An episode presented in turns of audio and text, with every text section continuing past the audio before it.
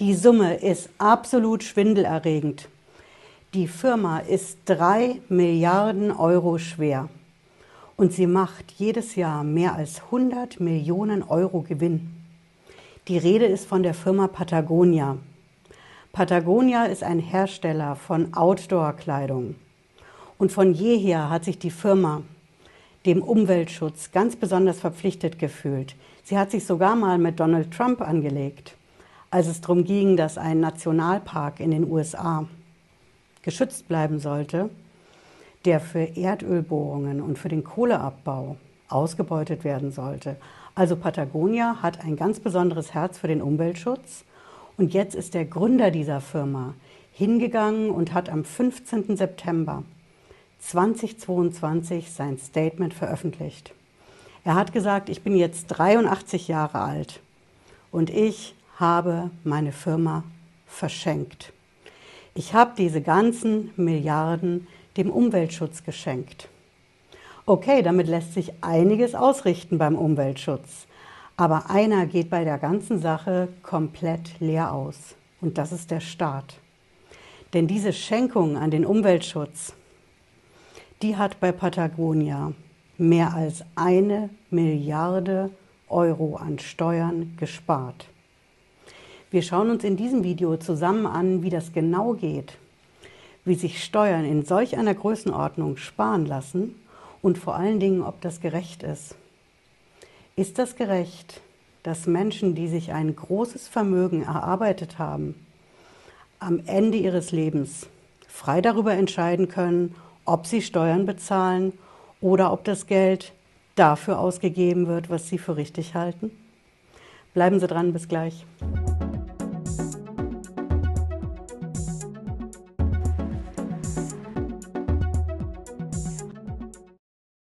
Hallo und herzlich willkommen. Ich bin Patricia Lederer, ich bin Rechtsanwältin in der Frankfurter Steuerrechtskanzlei TexPro. Wir schauen uns als erstes mal an, wer das ist. Wer ist dieser Mann, der mehr als drei Milliarden Euro verschenkt hat? Ich zeige Ihnen das hier, das ist die Internetseite von Patagonia und das ist auch der Mann. Ne? Ich habe auch die Seite in der Videobeschreibung verlinkt, wenn Sie das nachschauen wollen. Der Mann heißt Yvon Chouinard. Und hier ist seine Überschrift. Er sagt, die Erde, na, hier haben Sie das, ist ab sofort unsere einzige Anteilseignerin. Das sagt er mit 83 Jahren. Ja, und wie funktioniert das jetzt ganz genau? Wie klappt das, mehr als drei Milliarden Euro steuerfrei zu verschenken? Ich verrate Ihnen das. Bei Patagonia ist man hingegangen und hat gesagt, okay, wir machen eine Schenkung.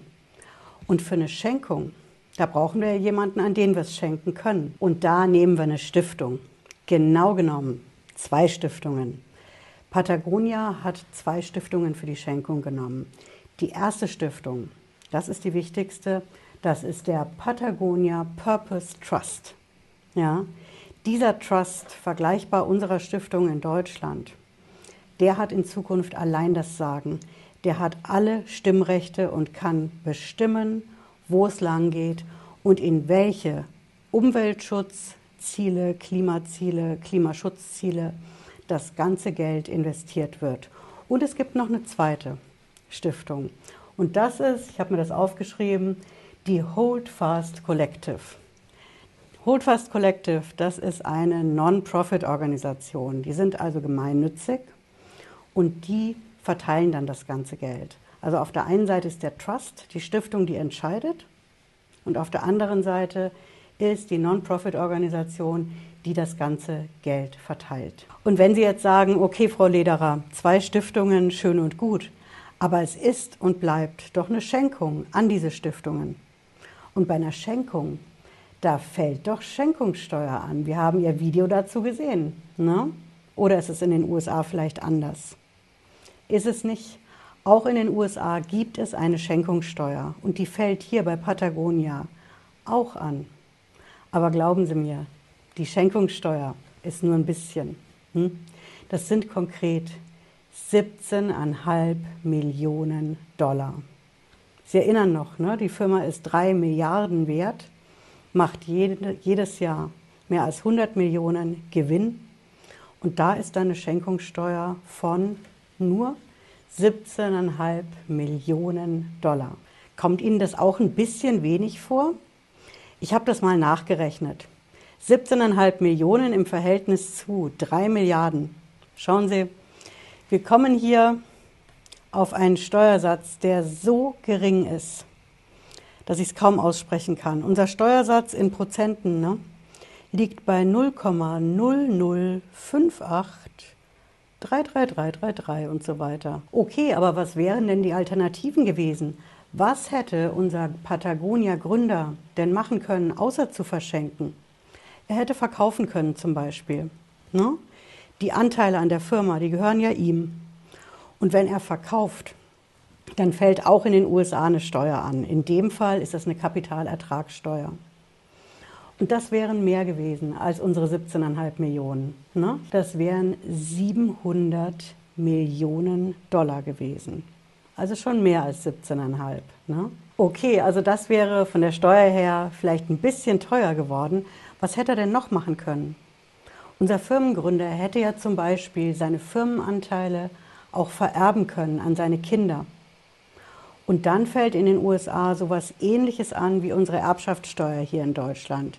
Das nennt sich bei den Amerikanern die Nachlasssteuer. Und die ist nicht ohne, die liegt bei 40 Prozent. Rechnen Sie mal. 40 Prozent von einer Firma, die drei Milliarden Euro schwer ist. Die Sache mit der Schenkung hat also einiges an Steuern gespart. Mindestens ein paar hundert Millionen Dollar, wenn nicht sogar mehr als eine Milliarde Dollar, wenn unser Firmengründer seinen Kindern die Firma vererbt hätte.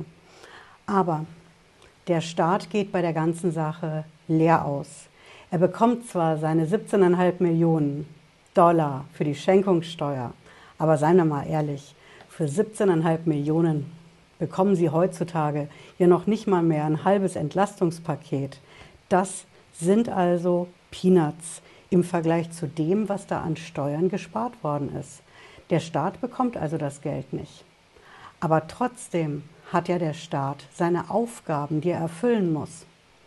Und seine Ausgaben hat er auch. Und genau da fehlen ihm ja genau diese hunderte Millionen oder sogar die Milliarde Euro an Steuern, die man bei Patagonia gespart hat. Und deswegen wird jetzt auch die Kritik an der ganzen Sache laut.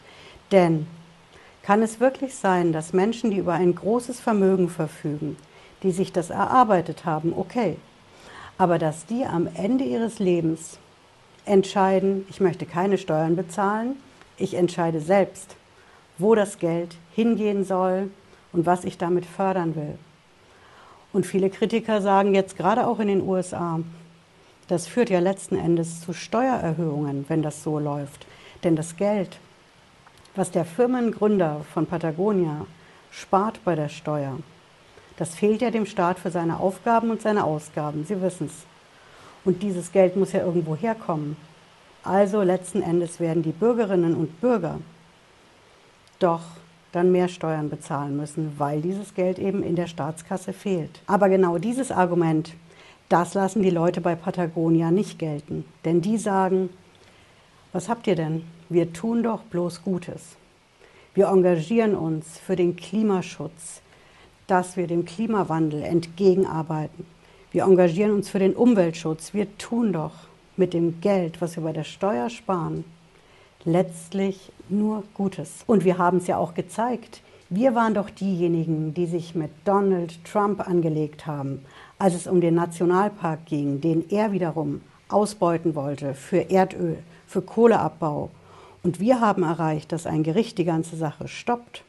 Also wir engagieren uns doch für den Umweltschutz. Wir tun doch bloß Gutes. Aber mit diesem Argument von Patagonia sind auch nicht alle einverstanden. Denn da ist einfach der Kritikpunkt, Leute, ihr verfolgt wirklich ehrenwerte Ziele. Klimaschutz, Umweltschutz, gar keine Frage. Aber ihr dürft es doch gar nicht entscheiden, wofür euer Geld ausgegeben wird. Ihr seid überhaupt keine gewählten Volksvertreter. Das ist meiner Meinung nach eines der schwerwiegendsten Argumente, das in der aktuellen Diskussion in den USA gegen Patagonia läuft. Denn Wie sieht es denn aus, wenn Sie diesen erfolgreichen Firmengründer haben? Ja? Und der mit 83 Jahren sagt, ich habe mir das angeschaut, ich muss mir Gedanken um meine Nachfolge machen, ich bin alt genug und verkaufen, vererben, das kostet mich zu viel Steuern. Also verschenke ich an zwei Stiftungen und zahle einen minimalen Steuersatz. Aber das entscheidet er und das entscheiden seine Berater dass sie das so machen und wofür sie dann dieses gesparte Geld bei der Steuer, und es ist viel Geld, ausgeben. Und da ist eben der Kritikpunkt zu sagen, das dürft ihr nicht. Ihr seid eine einzige Firma mit einem Firmengründer, mit Beratern, Anwälten, Steueranwälten, Wirtschaftsprüfern, Steuerberatern. Aber die einzigen, die entscheiden dürften, was mit diesen hunderten Millionen Dollars oder sogar dieser Milliarde an Erbschaftssteuer passiert. Das wäre ein gewähltes Parlament und nicht einzelne Vermögende und ihre Berater. Und genau das kann der Staat ja nicht machen, weil ihr die Steuern dafür nicht bezahlt. Hm? Aber was ist eigentlich, wenn der Staat selbst gar nicht genügend macht? Beim Umweltschutz, beim Klimaschutz. Die USA haben sich da nicht gerade mit Ruhm bekleckert in den letzten Jahren und Jahrzehnten. Und bei uns in Deutschland sieht es auch nicht viel besser aus. Unsere drei Parteien in der Ampelkoalition streiten jeden Tag aufs Neue. Und jeden Tag versucht man in Berlin, sich auf den kleinsten gemeinsamen Nenner zu einigen.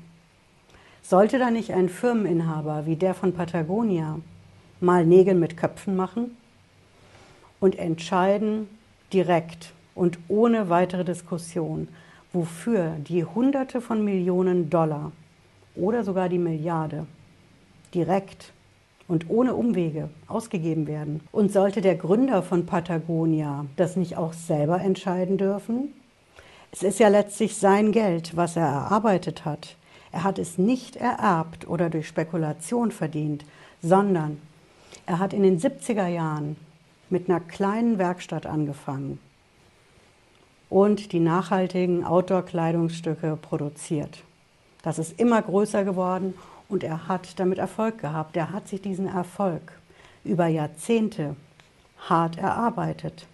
Sollte nicht dann auch er alleine entscheiden dürfen, wohin das viele Geld, was er verdient hat, am Ende fließt? Rein rechtlich könnte man das so sehen, denn das ist ja sein Grundrecht. Unternehmer, nicht nur in Deutschland, haben ein Grundrecht und das ist die Unternehmerfreiheit. Jeder Unternehmer, jede Unternehmerin darf frei entscheiden, wie das Geschäft läuft, in welche Richtung es geht, wofür man das Geld ausgibt, welchen Umsatz man macht, welches Geschäftsfeld. Die Unternehmerfreiheit ist ein Grundrecht bei uns in Deutschland. Sie steht zwar nicht direkt im Grundgesetz, aber über die Europäische Menschenrechtskonvention gilt sie eben auch in Deutschland und in Amerika noch viel mehr. Also soll der Unternehmer das nicht frei entscheiden können, der diese Milliarden an Dollar, die die Firma jetzt wert ist, na, Sie wissen es noch, drei, sollte er nicht selber entscheiden dürfen, was mit den Milliarden, die er an Steuern spart, für den guten Zweck, für die Umwelt, für den Klimaschutz passiert. Wie ist Ihre Meinung? Wie sehen Sie das? Sind Sie der Meinung, dass er das frei entscheiden sollte oder dass er dem Staat durch das Steuern sparen genau die Mittel entzieht, die der Staat ausgeben müsste, zum Beispiel für die wichtigen Ziele beim Klimaschutz, beim Umweltschutz? Sagen Sie mir Ihre Meinung und schreiben Sie sie hier in die Kommentare zum Video. Ich bin wirklich drauf gespannt, wie Sie das sehen. Ja, ich hoffe, es hat Sie schlauer gemacht heute. Wenn Sie mögen, sehen wir uns spätestens Freitag 18.30 Uhr wieder. Bis dann, machen Sie es gut. Ciao.